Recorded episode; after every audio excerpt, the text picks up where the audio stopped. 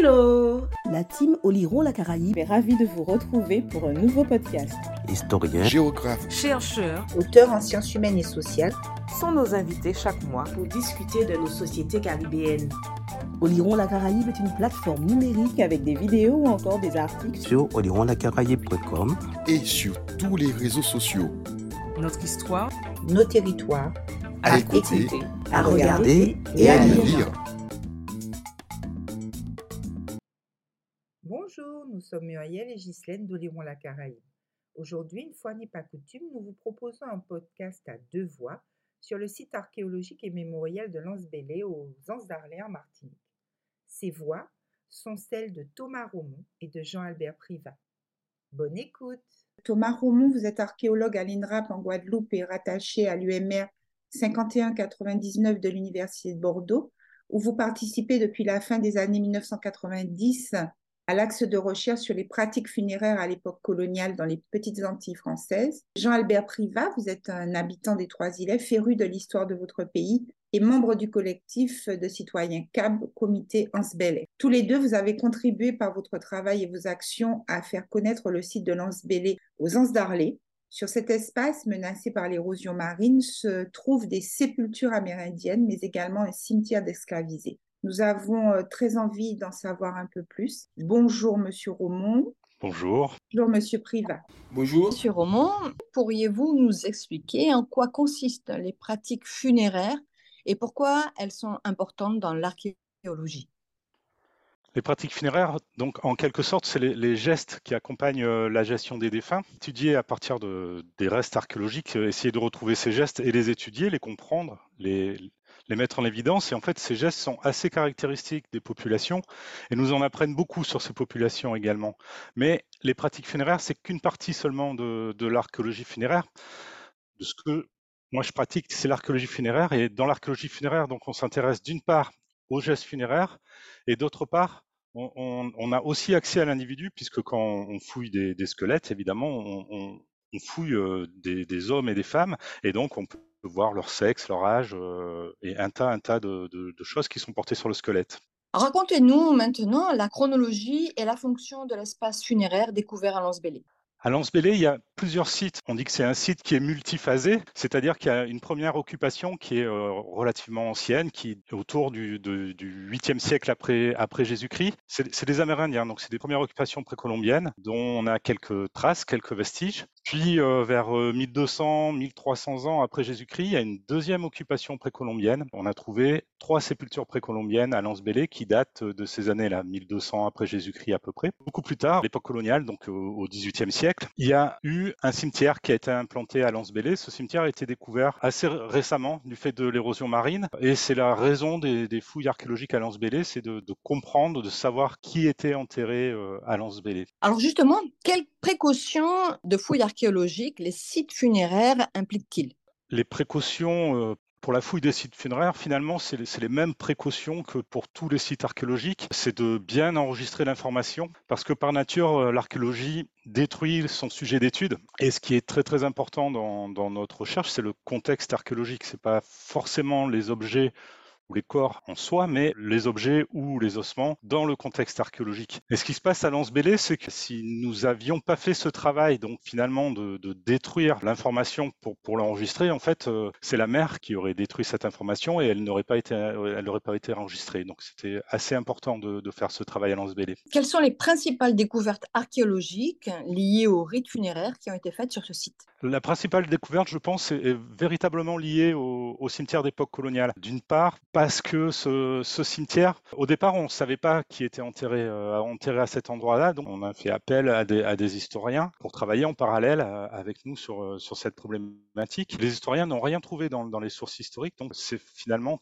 que l'archéologie qui aujourd'hui permet de proposer une hypothèse sur, euh, sur ce cimetière. Et donc, euh, comme vous l'avez déjà dit, on pense que c'est un cimetière d'esclaves. Pourquoi on pense que c'est un cimetière d'esclaves? D'une part, euh, par, rapport, par rapport à la chronologie, le XVIIIe siècle, comme je vous l'ai dit. Par rapport à l'effectif, il y a des hommes, des femmes, des adultes, des enfants, des nouveau-nés, donc la, population en entier. Par exemple, c'est pas un cimetière militaire lié au fort qui est euh, en face sur l'île Aramier. Et ensuite, c'est un, cimetière qui a duré dans le temps. Euh, ça, on peut le montrer par l'archéologie parce que euh, il y a des tombes qui sont recoupées et au moment où une tombe est recoupée par une autre tombe, le, premier squelette est déjà décomposé. Donc, ça veut dire qu'il y a au moins eu le temps de cette décomposition, donc plusieurs années. Ça veut dire qu'on n'a pas un, cimetière qui a été utilisé une seule fois, comme par, exemple on aurait eu si, pour une épidémie ou, ou pour un naufrage, par exemple. On se retrouve à penser qu'il s'agit d'un cimetière où sont enterrés des gens, des gens plutôt euh, ordinaires de tous les jours. Il s'agit probablement pas des, libres parce que les libres sont principalement enterrés dans le cimetière paroissial et les cimetières paroissiaux, on les, connaît bien parce que eux, ils sont, euh, ils sont bien présents dans les sources historiques et on sait euh, qu'ils jouxtent l'église le plus souvent et donc dans le secteur. Les cimetières paroissiaux où sont enterrés les libres, c'est le, cimetière de la paroisse des Trois-Îlets et le cimetière de la paroisse des Anses d'Arlay. Et là, on est à peu près au milieu et encore un argument pour dire qu'il s'agit probablement d'un cimetière d'esclaves. Et en fait, le dernier argument qu'on a, c'est qu'on a des individus qui présentent des dents taillées, les incisifs qui sont taillés en pointe. Au XVIIIe siècle, c'est les pratiques culturelles de l'Afrique de l'Ouest qui sont bien décrites.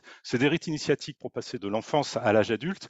Et donc, les individus qui sont porteurs de, ces déformations, de ces euh, dents taillées, très probablement, c'est des, des, Africains qui sont nés en Afrique, qui ont passé ces, ces rites initiatiques, puis qui ont été capturés, qui ont été transportés aux Antilles, vendus, qui ont travaillé, qui sont décédés et qui, ont été enterrés euh, à Lens-Bélé. Et donc euh, voilà une population générale avec des individus africains. C'est pas le cimetière paroissial, c'est très très probablement un cimetière d'esclaves. Et ça c'est intéressant parce que des cimetières d'esclaves en Martinique, on en connaît quelques-uns, mais on n'en a pas fouillé beaucoup. Connaissance, c'est le deuxième qui est fouillé à, la Martinique et c'est le, je pense, le premier auquel on a vraiment pu mettre des moyens, à la fois pour l'archéologie, mais aussi aujourd'hui pour les études et les analyses.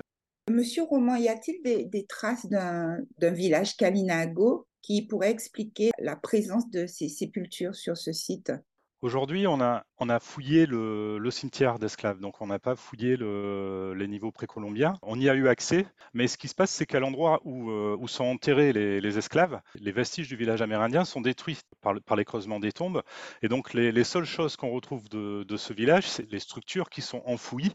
Par exemple, les sépultures. Donc, les Amérindiens enterrent leurs euh, morts, ou dans lequel sont déposés les morts euh, amérindiens, sont sous le cimetière. Et c'est pour ça que c'est la, seule chose qu'on retrouve en place de ce village les sépultures. Et évidemment, dans le remplissage des tombes, on retrouve du mobilier, de la céramique, des poteries euh, amérindiennes, on retrouve des outils euh, en pierre ou en coquillage, mais on n'a plus de traces de ce village. Et donc, au contraire, c'est plutôt les sépultures qui sont l'indice de, ce village à Lens-Bélé. Tout à l'heure, vous, vous, avez fait référence au cimetière euh, esclavisé en disant que c'était vraiment un cimetière. Est-ce que ce cimetière serait lié à l'habitation Chalette qui est juste euh, à côté. Jessica Pierre-Louis, qui est historienne euh, en Martinique, a, a travaillé sur l'habitation Chalette. Elle suppose qu'il y a un lien entre ce cimetière esclavisé et cette habitation. Est-ce que vous pouvez euh, nous en dire un petit peu plus? Et puis, est-ce que vous connaissez d'autres exemples de ce type? En Martinique, vous y avez un petit peu répondu tout à l'heure, et dans la Caraïbe en général, la Caraïbe francophone notamment. Oui, donc aujourd'hui, malheureusement, c'est impossible de dire d'où proviennent ces esclaves. Évidemment, l'habitation euh, chalet, c'est l'habitation qui est, la plus proche, mais est-ce que tous les esclaves qui sont enterrés à cet endroit euh, proviennent de cette habitation? On n'en sait rien. Et surtout, encore une fois, il n'y a rien dans les textes ou dans les archives qui font référence euh, à ce cimetière. Donc aujourd'hui, on est bien embêté pour, répondre à ce, type de questions. Donc en fait, le, premier cimetière d'esclaves qui a été fouillé à la Martinique, c'est sur l'habitation Font-Saint jacques début des années 90. C'est un cimetière qui est directement situé sur l'habitation et donc on, sait qu'il s'agit d'un cimetière d'esclaves. Les travaux qu'on a entrepris à Lens-Bélé, c'est finalement le deuxième cimetière qui est fouillé à la Martinique. Que notre hypothèse qu'il s'agisse bien d'un cimetière d'esclaves est, je pense, euh, forte. Mais donc, c'est des fouilles qui ont eu lieu euh, presque 20 ans après, avec d'autres moyens qui ont duré plus longtemps aussi. Aujourd'hui, je pense qu'on va aller plus loin que là où on a pu aller euh, sur les études à Font-Saint-Jacques, parce qu'il y a aussi d'autres euh, méthodes qu'on peut mettre en place, et en particulier aujourd'hui l'utilisation euh, des analyses paléogénomiques et des isotopes pour aller beaucoup plus loin dans l'analyse de ces individus. Ensuite, l'autre territoire où on a beaucoup fouillé des, cimetières d'esclaves, c'est la Guadeloupe. Au moins deux grands cimetières ont été fouillés, celui de l'Enceinte Marguerite dans les Antilles françaises, c'est un petit peu le, le, premier sur lequel on a de, l'archéologie funéraire moderne telle qu'on en fait en métropole. Et ensuite, c'est le cimetière des Raisins Clairs à Saint-François, toujours, toujours en Grande Terre. Et ce qui est intéressant, c'est que c'est la même équipe qui a travaillé, euh, qui a travaillé à l'enceinte Marguerite, c'est la même équipe qui a travaillé euh, à Saint-François au Raisin Clair, et c'est la même équipe qui a travaillé à, à Lens-Bélé. C'est une équipe qui est euh, compétente et, qui a déjà du, recul par rapport à, à, cette problématique. Et surtout, comme c'est la même méthodologie qui a été mise en place à la fois en Guadeloupe et en Martinique, on peut véritablement faire des comparaisons euh, sur les pratiques funéraires, mais aussi sur le mobilier qui accompagne euh, les défunts. Et donc, sur, enfin, sur toutes les analyses qu'on va mener à Lens-Bélé, c'est les mêmes qui ont été menées euh, au Raisin Clair ou, au Moule à, à l'enceinte Marguerite. Ensuite, plus largement dans la Caraïbe, il y a, peu de cimetières qui ont été fouillés, et, enfin en tout cas, de donc à Lens-Bélé, je ne l'ai pas dit, mais il y a une soixantaine d'individus qui ont été fouillés, une centaine qui ont été fouillés au Raisin Clair, et à peu près 300 qui ont été fouillés à l'enceinte Marguerite. À cela, il faut rajouter deux cimetières d'hôpital militaire qui ont été fouillés en Guadeloupe, l'un à Baïf, où il y a aussi une centaine de sépultures fouillées à chaque fois, et le cimetière paroissial de la ville de Basse-Terre qui a été fouillé avec aussi une soixantaine d'individus fouillés. Donc ça fait un bel effectif pour, pour travailler. Et donc pour revenir à la Caraïbe, il y a peu de cimetières de, cette envergure qui ont été fouillés. Il y en a un qui a été fouillé dans les, dans les années, à la fin des années 70 à la Barbade, donc dans, le, dans les Antilles euh, anglaises et dans le sud des, petites Antilles. Et après, c'est des, petits cimetières qui ont été fouillés, euh, l'un à Montserrat, un autre à Saint-Martin, euh, partie, partie hollandaise. Après, dans le, dans le monde colonial américain, il y a le, le cimetière de New York, bien sûr, qui a été fouillé aussi dans les, dans les années 90, où il y a plusieurs centaines d'individus qui ont été fouillés. Et après, c'est pareil, c'est des petites opérations qui ont eu lieu ici et là aux États-Unis, au Brésil et un cimetière aussi fouillé au Suriname. Et surtout, je, crois que les colonies françaises ont une caractéristique, un, un point commun. D'abord, elles, elles, appartiennent euh, à la France et surtout, c'est des pays de, de tradition catholique, contrairement aux colonies, aux ex-colonies euh, britanniques. Et donc, il y a une gestion différente de, des cimetières dans les îles britanniques dans les îles, euh, et les îles néerlandaises que dans les îles, dans les îles françaises, par exemple. Vous avez parlé de, de nouvelles technologies pour, euh, et notamment, j'ai cru comprendre ce, les recherches ADN. Qu'est-ce que ça peut nous amener comme information? Les analyses ADN, effectivement, donc nous on parle d'analyse paléogénomique parce qu'on a accès à l'ADN, mais à l'ADN nucléaire. Euh, également à l'ADN mitochondrial, mais ça, ça veut dire qu'on a aujourd'hui, on a véritablement accès à beaucoup, beaucoup d'informations à partir de la génétique. Et la, bonne nouvelle, c'est que à Lens-Bélé, donc on a une soixantaine d'individus. Pour l'instant, on a fait des tests sur 10 individus et sur ces 10 individus, il y a 8 individus qui ont donné des résultats euh, suffisants pour pouvoir aller plus loin dans, ces analyses. On va lancer les analyses pour le, reste des individus, donc certainement autour de 30-40 individus pour lesquels on, risque d'avoir euh, des informations. Et le, type d'informations qu'on va avoir, c'est d'abord des informations à l'intérieur du site, savoir s'il y a des liens de parenté, par exemple, entre ces individus, donc, et, et essayer de comprendre s'il y a des liens de parenté, la localisation au sein du cimetière, s'ils sont regroupés ou pas, et finalement, ce cimetière c'est des gens d'une même famille au sens large ou, pas du tout, ce qui risque d'être le cas, mais aujourd'hui on n'en sait strictement rien. Euh, les historiens disent que les, maîtres, quand ils achètent des esclaves, ils font attention de prendre des esclaves d'endroits différents, pas de la même famille, pour euh, asseoir leur régionomie. Ben, on va pouvoir le, vérifier par les analyses euh, ADN. Et aussi, ce qu'on peut se dire, il y a des esclaves qui sont déportés depuis l'Afrique jusqu'à la Martinique, mais il y a des esclaves qui sont nés en Martinique.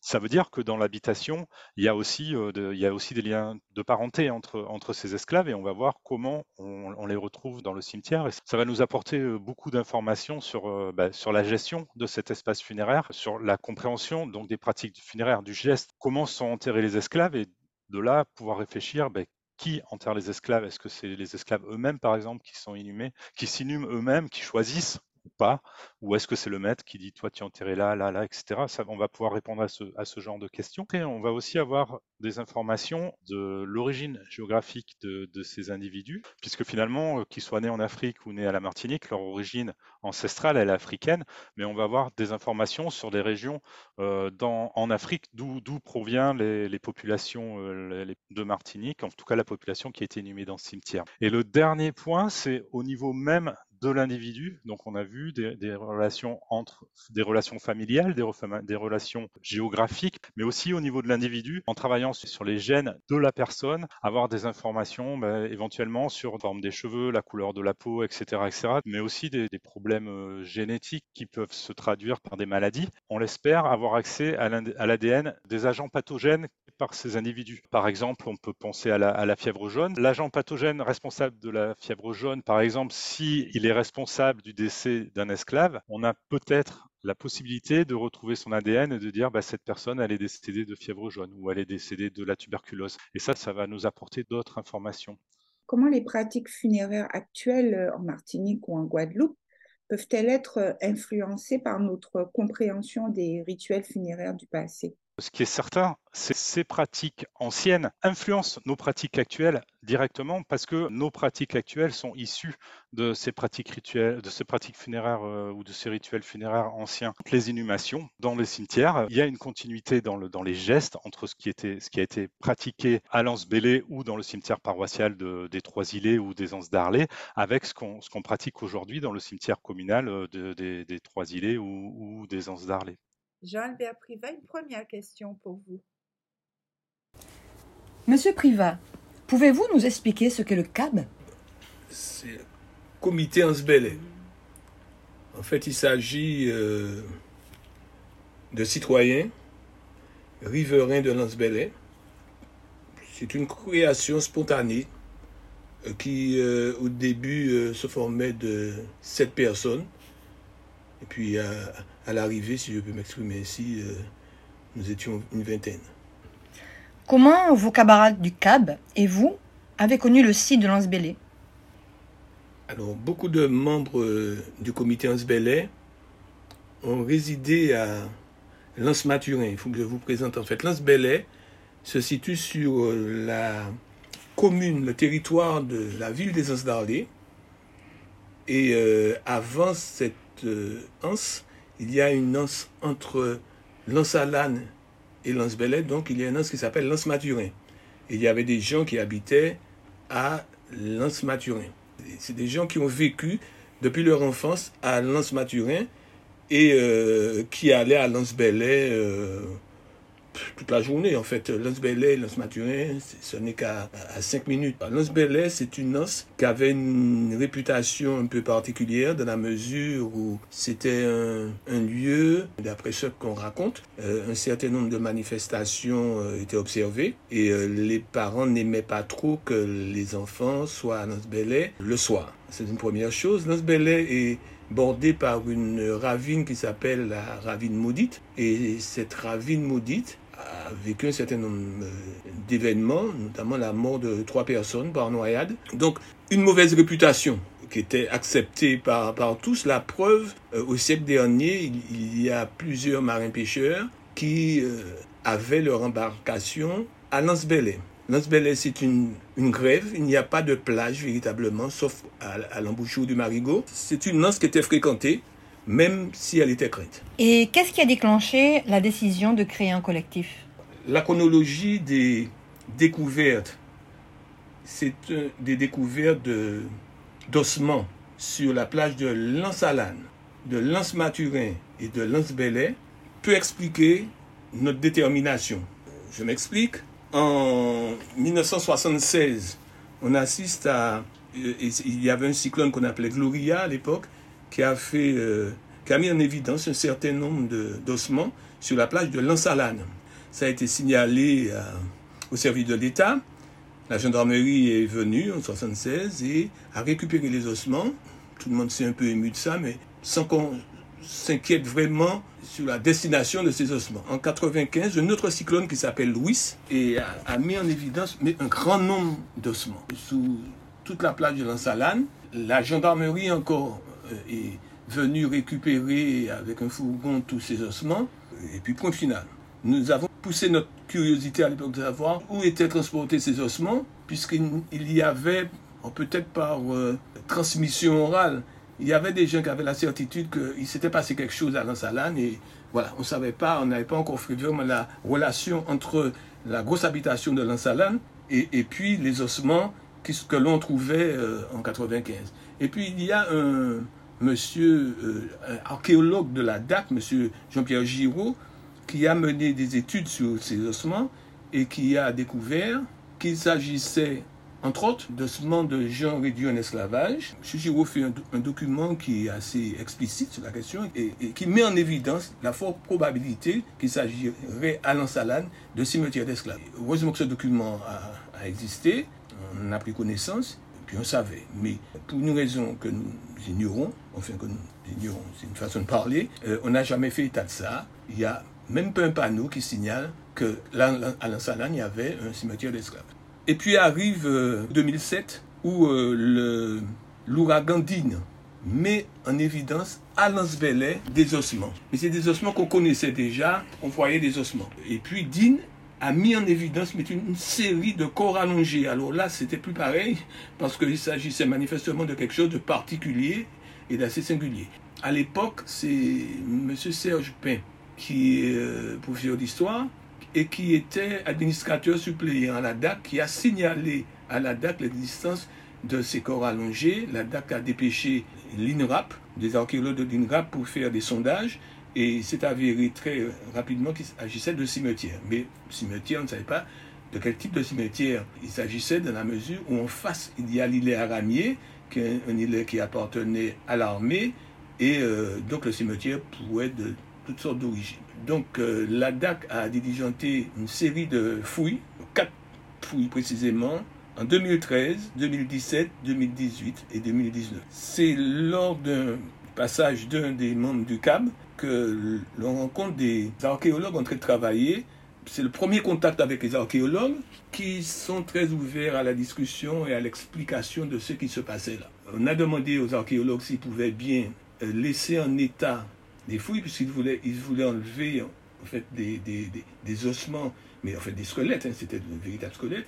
Il y en avait plusieurs, et ils ont accepté de laisser deux jours pour qu'on pour qu'il y ait des gens de l'Ansalane qui viennent voir le cimetière, parce que c'était un, cimetière organisé, vraiment un cimetière organisé. À partir de là, ce contact avec les archéologues a été très fructueux dans la mesure où ils ont donné des explications qui nous laissait entendre que là encore on avait affaire à un cimetière de gens réduits en esclavage. Et M. Roumont de nous dire, à ce premier contact avec lui, si vous pensez qu'il s'agit de profanation de sépulture, euh, nous on arrête tout de suite parce que nous ne sommes pas là pour ça. Euh, voilà, nous faisons des études archéologiques. En fait, l'intérêt que certains amis du comité Ansbellet portaient à Ansbellet, et à ces, sépultures était le suivant. C'est-à-dire que pendant longtemps, ils ont vu des gens mettre des bougies.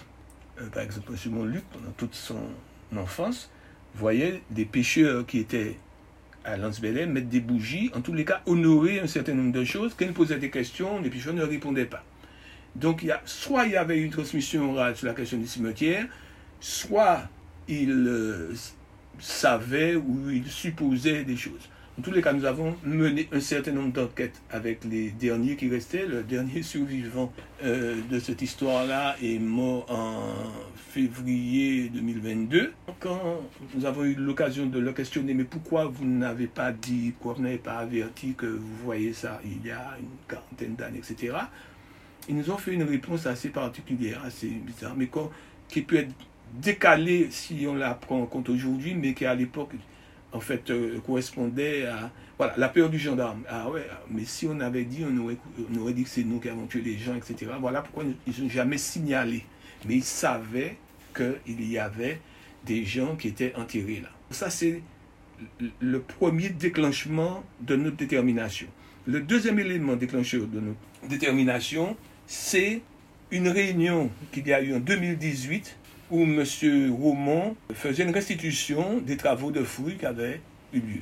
Nous avons posé la question que deviendra Lance-Bellet et que deviendront les ossements que vous avez euh, récupérés. il y avait euh, là des gens de la DAC, notamment une euh, archéologue de la DAC, qui nous a dit que les ossements appartenaient à l'État, qu'on nettoierait le site et que ce serait désormais un lieu de passage de randonnée. c'est une réponse qui ne nous a pas fait plaisir et qui a accentué cette détermination que nous avions, euh, d'une part, de, faire quelque chose, on ne savait pas quoi. De 7, on a pu passer tout de suite à, à 15 au CAB. C'est-à-dire ça a créé une espèce d'ébullition euh, au, niveau de la, population, enfin, des gens qui connaissaient euh, Lance et Lance Et puis, euh, voilà. je vais poser la question à tous les deux.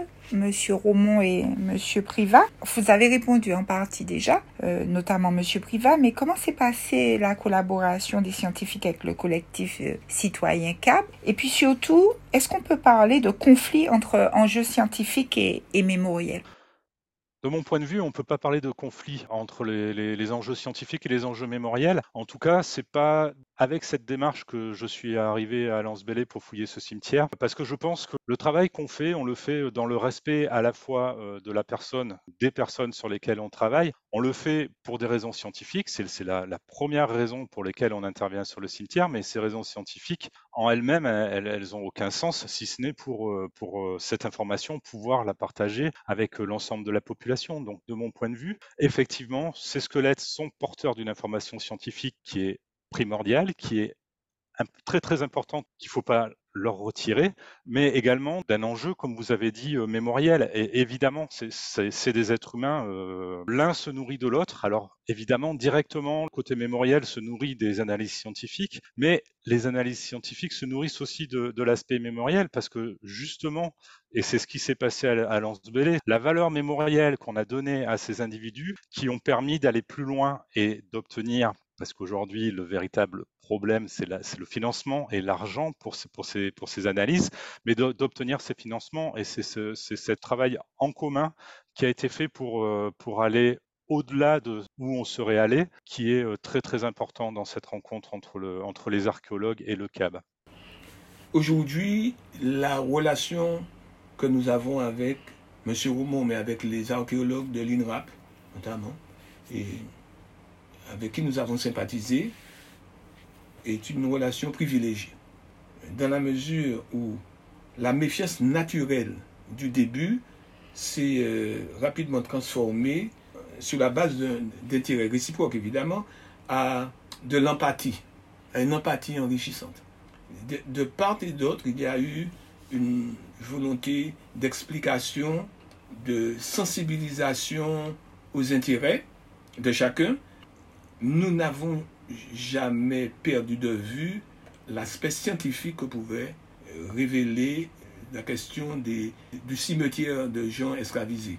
Mais nous, nous avions en tête qu'il ne s'agissait pas de mettre dans des cartons gens, parce que nous sommes allés visiter l'endroit où les, ossements étaient entreposés. Nous sommes allés à la DAC. Les ossements étaient dans une salle, dans des cartons. Or, nous pensions que nos ancêtres esclavisés, parce qu'il s'agissait de ça, nous considérons que nous avons une filiation si naturelle avec ces gens-là. C'est pourquoi je parle de nos ancêtres. Nous pensions qu'ils devraient avoir des sépultures dignes, même si un certain nombre de prélèvements étaient menés sur ces ossements à des fins de recherche sur l'ADN par exemple. Je sais qu'on nous a fait passer pour des anti-sciences, etc. Mais en fait, nous avions deux objectifs que nous poursuivons. Nous avons tenu à nous contraindre à ces objectifs-là pour ne pas tomber dans les cancans et un certain nombre de, de rapports détériorés qui pourraient nous faire échouer dans notre détermination d'aboutir à nos objectifs. Quelles actions précises vous avez menées sur ce site et, justement dans, quel but Notre volonté, c'est que l'histoire ne soit pas effacée, puisque la délégation de la DAC nous avait dit qu'on nettoierait le, site de Lance premièrement, et que les ossements appartenant à l'État eh bien, resteraient à la DAC. Donc, notre premier objectif a été de sanctuariser le lieu. Une aventure assez extraordinaire dans la mesure où nous sommes mis à la recherche des véritables propriétaires de Lance On s'est rendu compte qu'en fait, il y avait plusieurs propriétaires. Lance appartient au Conservatoire du Littoral et sur le territoire de la ville des Anses d'Arlé est géré par l'espace sud. Le couvert végétal appartient à l'ONF et tout compte fait, tout ça appartient à l'État. Nous sommes allés voir Madame Moreau du Conservatoire du Littoral et nous lui avons dit que nous mené une certaine action pour sanctuariser le lieu et notamment mettre en place une stèle. Ça, se passe en 2019.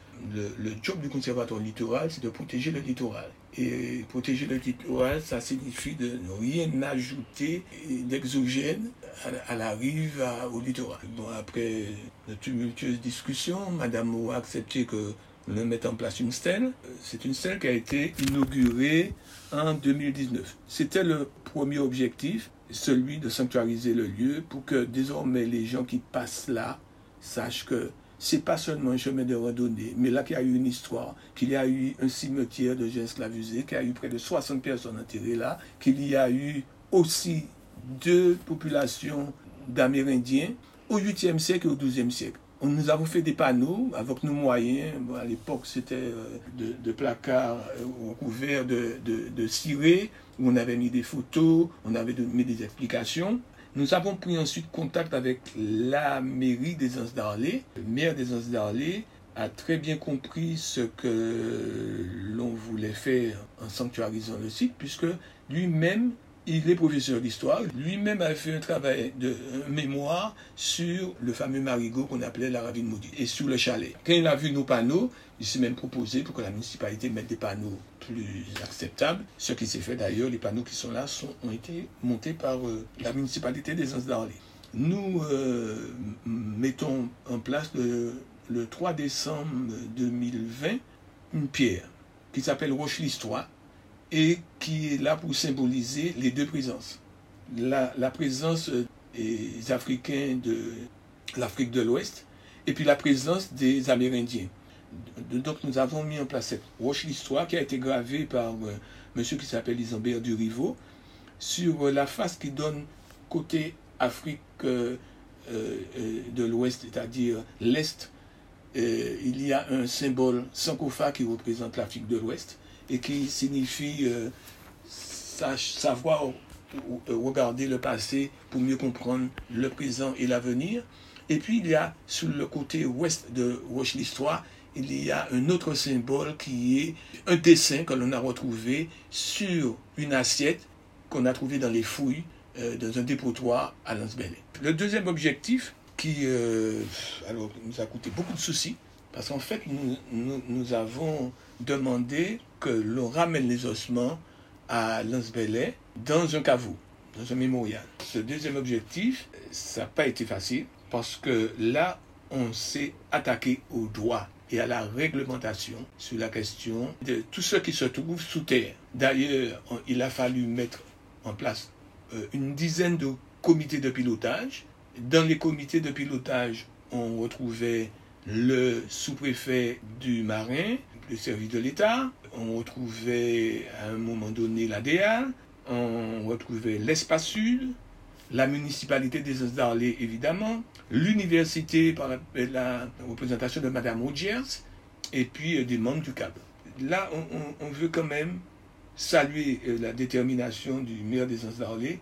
N'a rien de politique ce que je dis là parce que nous sommes toujours tenus très à l'écart de tout ce qui pourrait être politique dans la mesure où pour nous ce serait pas une bonne chose pour la réussite de notre ambition, mais le, maire des d'Arlé s'est impliqué réellement. Quand il y avait des freins, quand il y avait des difficultés, il s'est impliqué et il a su faire avancer les choses pour qu'on aille plus loin. Ça a été la même chose pour M. Delanoy, qui est le sous-préfet du Marin, qui représentait l'État, mais qui n'a jamais mis euh, voilà, de bâton, pour parler rapidement de bâton de nous.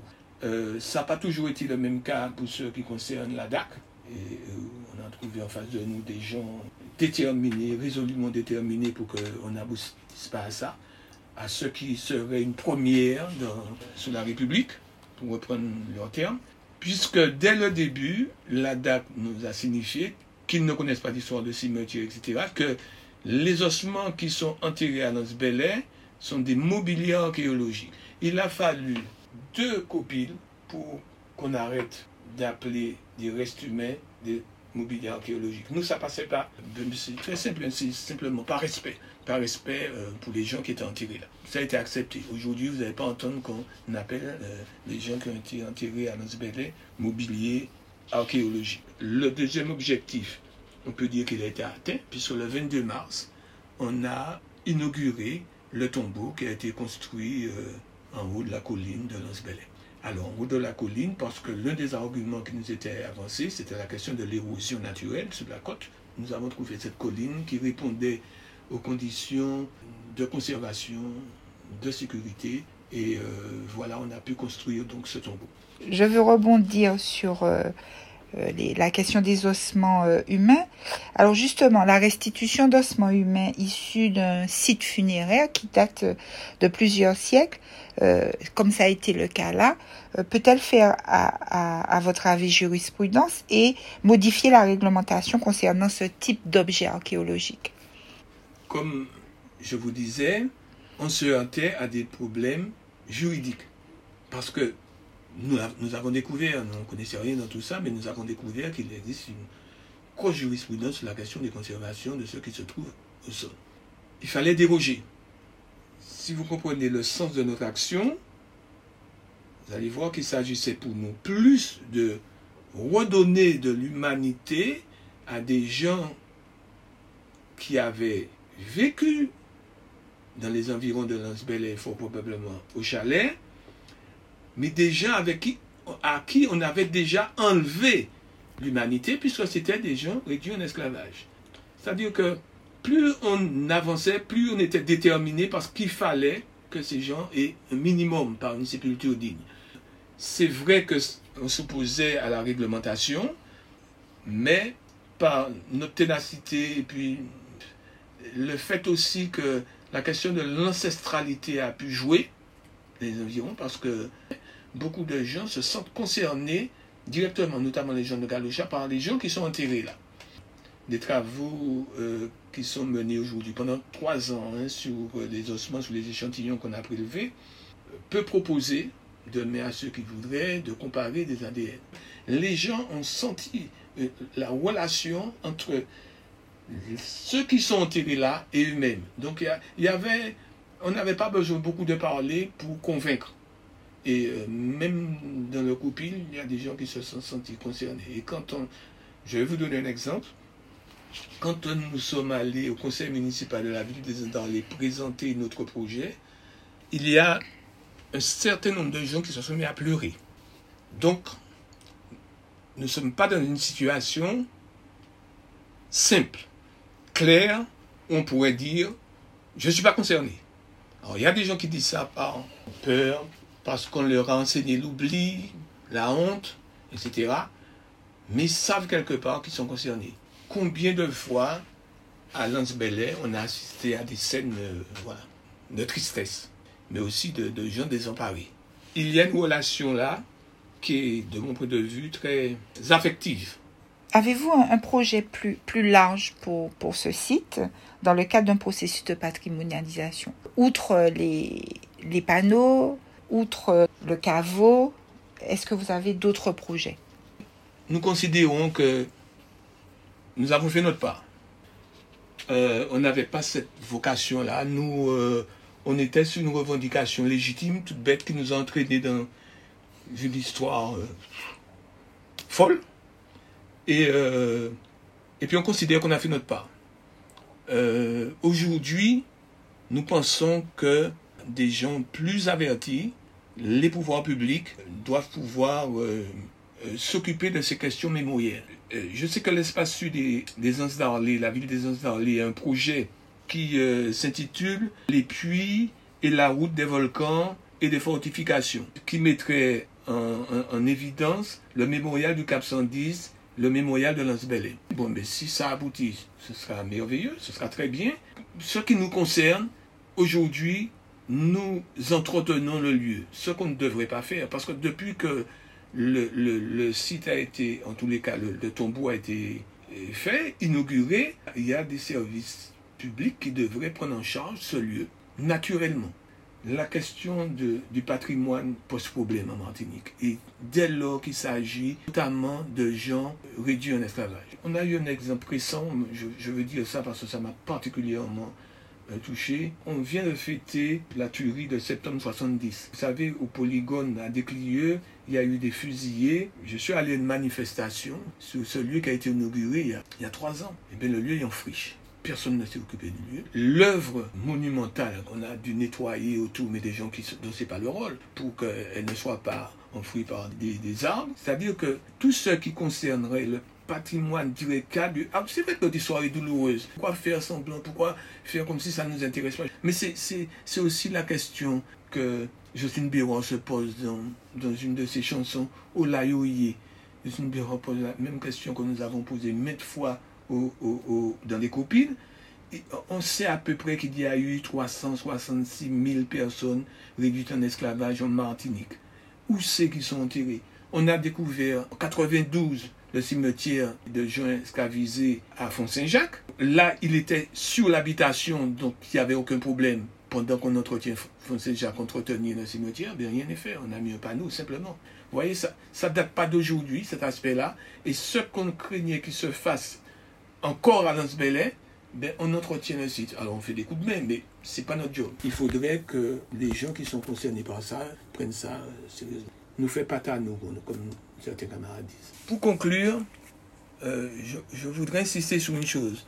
Notre détermination n'a pas été suffisante pour aboutir à nos objectifs. Ce que nous avons obtenu, en fait, c'est le fruit en fait d'une merveilleuse aventure humaine où euh, le respect et euh, l'intelligence collective a, pris le pas sur plein de petites bêtises. Et puis nous sommes arrivés au résultat que vous connaissez. En, fait, c'est c'est pas seulement la détermination, mais c'est ce qu'il y a eu derrière en termes de, dynamique de groupe, en termes d'aventure humaine. Et, si je devais retenir quelque chose de ces quatre ans-là, c'est bien ça. Le CAB était, compte tenu de son hétérogénéité, comment dirais-je, voué à, à, vite exploser. Mais euh, nous avons mis en place un certain nombre de règles, notamment la question du respect de l'autre et la question de l'intelligence collective. Tout le monde, c'est le monde. Tout le monde a le droit de dire quelque chose et on est arrivé à ça. Et, cette aventure-là, je crois que ça a créé des liens, ça nous a, voilà, ça a créé quelque chose d'extraordinaire entre nous. Je voulais dire ça pour terminer. Merci infiniment, messieurs Thomas Romont et Jean-Albert Privat, pour ce précieux éclairage. Ce thème des pratiques funéraires est peu connu et nous en dit plus sur le mode de vie de la période amérindienne puis coloniale. Ces sites côtiers sont aussi voués à disparaître avec l'érosion marine accélérée par le réchauffement climatique. À bientôt sur Oliron la Caraïbe pour un prochain podcast. C'était le podcast d'Oliron la Caraïbe. Oliron la Caraïbe, c'est une plateforme numérique avec également des vidéos ou encore des articles sur olironlacaraïbe.com et sur tous les réseaux sociaux. Notre histoire, nos territoires, à, écouter, à regarder et à lire.